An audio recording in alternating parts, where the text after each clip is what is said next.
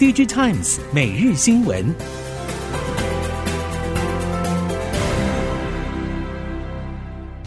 何谓供应链感知能力？由 Blue Yonder 于十一月三号星期五君悦三楼举办 Manufacturing Connect Taiwan 高峰会，专家们接手聚焦在供应链韧性、AI 对 Machine Learning 效率以及 ESG 减碳等议题。除此，本次活动提供认知商业规划体验，快速制定企业有效盈利的供应链计划。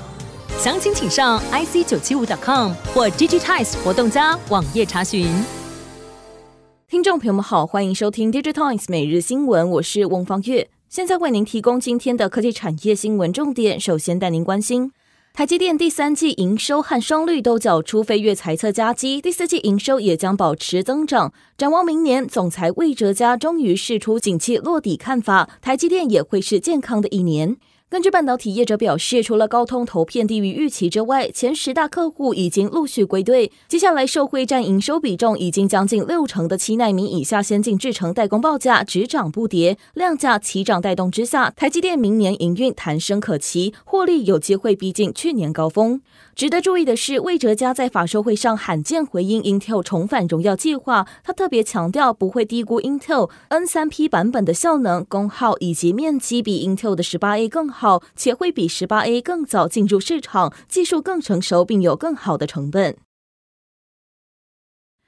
手机和 PC 两大应用的处理器新品已经确定会是这次高通发表会的重中之重，而围绕在这两项新品的核心议题，也必然会是高通从今年上旬就一路重点宣传的 AI。高通即将在这周举行一年一度的 Snapdragon Summit，除了既定的手机新品 Snapdragon 8 Gen 3的发表之外，高通也已经在先前抢先揭露，未来采用自家 Orin 架构 CPU 的 PC 平台将全面改名为 Snapdragon X 系列，这也几乎明示了在今年的发表会上，高通将发表第一款 PC 平台 Snapdragon X。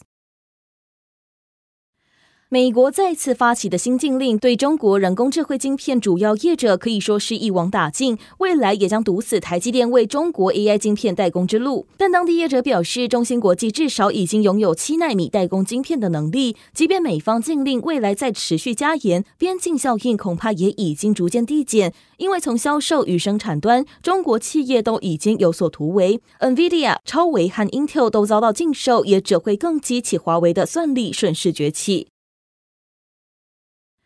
美国商务部日前宣布晶片禁令更新版，出口限制实体清单增列必任科技、摩尔线程的多家子公司。事实上，两家业者被认为是中国追赶 NVIDIA 和超微的希望，而其高层正好都与美国有渊源。根据华南早报报道，针对美国重划红线的举动，上述两家业者都表达强烈反对，强调一直以来严格遵守相关国家与地区的法规。必任科技呼吁美国重新审视禁令，摩尔线程则提到正在与各方沟通与评估影响。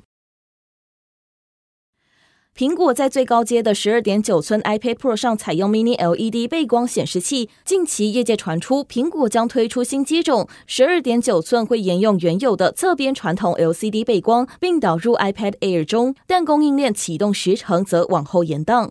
市场指出，苹果供应商背光模组大厂瑞仪原本没有供应十二点九寸 Mini LED 背光机种，但在苹果重新回归传统 LCD 背光之后，瑞仪将供应这种机种相应的零组件，有助于后续营运。Mate 六零系列传出中国热卖，让华为重返手机市场吃了定心丸，并传出将乘胜追击，在明年推出新一代 P 七零。此外，根据了解，华为也已经基本拟定明年旗舰机的供应链厂商，包括荧幕下光学指纹扫描模组制造商在内，但目前未知是否导入华为自家麒麟新一代晶片组。近期市场传出，中系微控制器业者已经趋缓杀价策略，微控制器报价有望回升，但消费性市况还是比较低迷，车用和工控等领域相对稳健。随着国际大厂对于供应链减碳以及对自身产品朝低碳方向发展之下，新唐则看准绿色商机，积极推出用于高效率马达和电源控制的微控制器系列产品，协助客户端尽可能减少能源使用，同时持续拓展车用以及工控等应用领域。总经理杨兴龙表示，未来发展将致力成为以绿色半导体为主的隐形冠军，陆续推出高效能、低功耗微控制器。明基佳士达集团近几年来推动大舰队平台，集结上中下游的隐形冠军，将人才、通路和技术等整合共享，携手中小企业的隐形冠军，透过这个平台一起成长，出国打世界杯。其中，医疗产业成长快速是助长集团营收大规模成长的主要功臣之一。董事长陈其宏表示，台湾需要更多的独角兽，需要推动新创平台，靠脑力赚智慧财。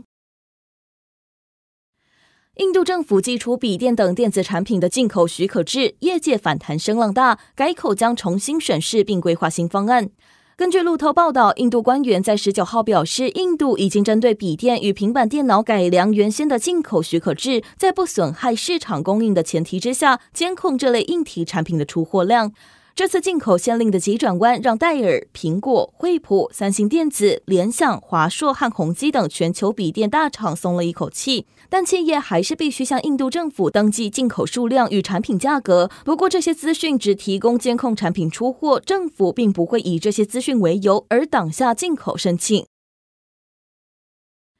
台湾机车与电动机车代表性品牌之一的宏佳腾迎来二十五周年，电动车与油车都有新进展。宏佳腾品牌发展部经理钟亚成表示，目前产能布局还是以台湾为主，越南厂则预计今年底完工，明年就可以加入营运。钟亚成表示，东南亚机车零组件供应链趋于齐全。宏佳腾越南厂选址在河内百善工业区，地理位置方面，除了临近机场，与各大厂和供应链距离也比较近，交通优势尽显。其次，东南亚市场具有人口红利，所以人力成本也比较低。第三，东协销往欧洲都具有税金优惠。越南厂主要以海外市场代工为优先，其中又以欧洲与美国为主。至于越南本国销售或是回销台湾的部分，则还在评估当中。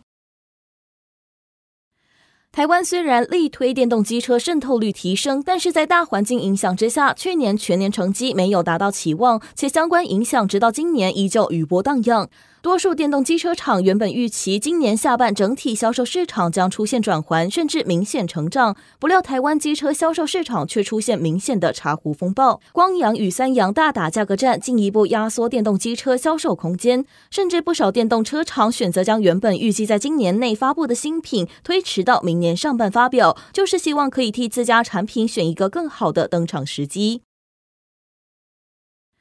继日产和本田先后宣布将采用北美充电标准规格之后，丰田也决定加入，成为第三个加入北美充电标准的日本车厂。这也代表日本三大车厂在北美的纯电动车都将转向特斯拉充电标准，这将有利于特斯拉扩大北美充电市场的优势，并能取得各厂纯电动车的充电与行驶等相关资料，用于新款纯电动车的设计与开发。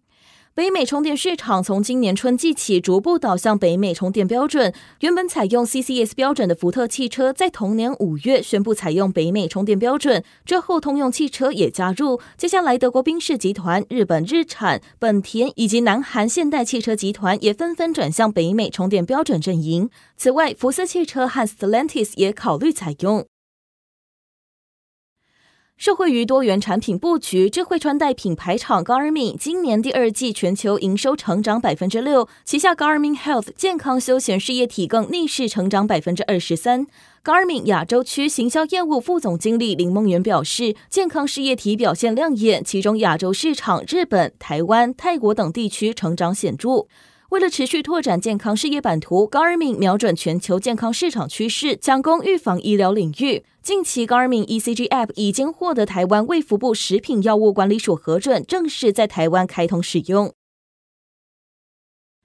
相较于全球半导体人才不足的问题，今年在中国火红的太阳能则默默展开人才吸金大法。为了找寻有经验的人才，一路从中国境内地毯式搜寻，如今将目标转移到境外，包括韩国成军馆和中东的沙乌地阿拉伯等，都是吸纳人才的重点。而其中的最大动力就是未来钙钛矿太阳能电池将扮演关键角色。供应链业者指出，即使普遍认为钙钛矿太阳能电池离商业化还有一段距离，但也因为具有决战未来的关键性，台面上的中系系机太阳能大厂几乎都有投入钙钛矿太阳能电池的研发。以上新闻由 Digitimes 电子时报提供，翁方月编辑播报，谢谢您的收听。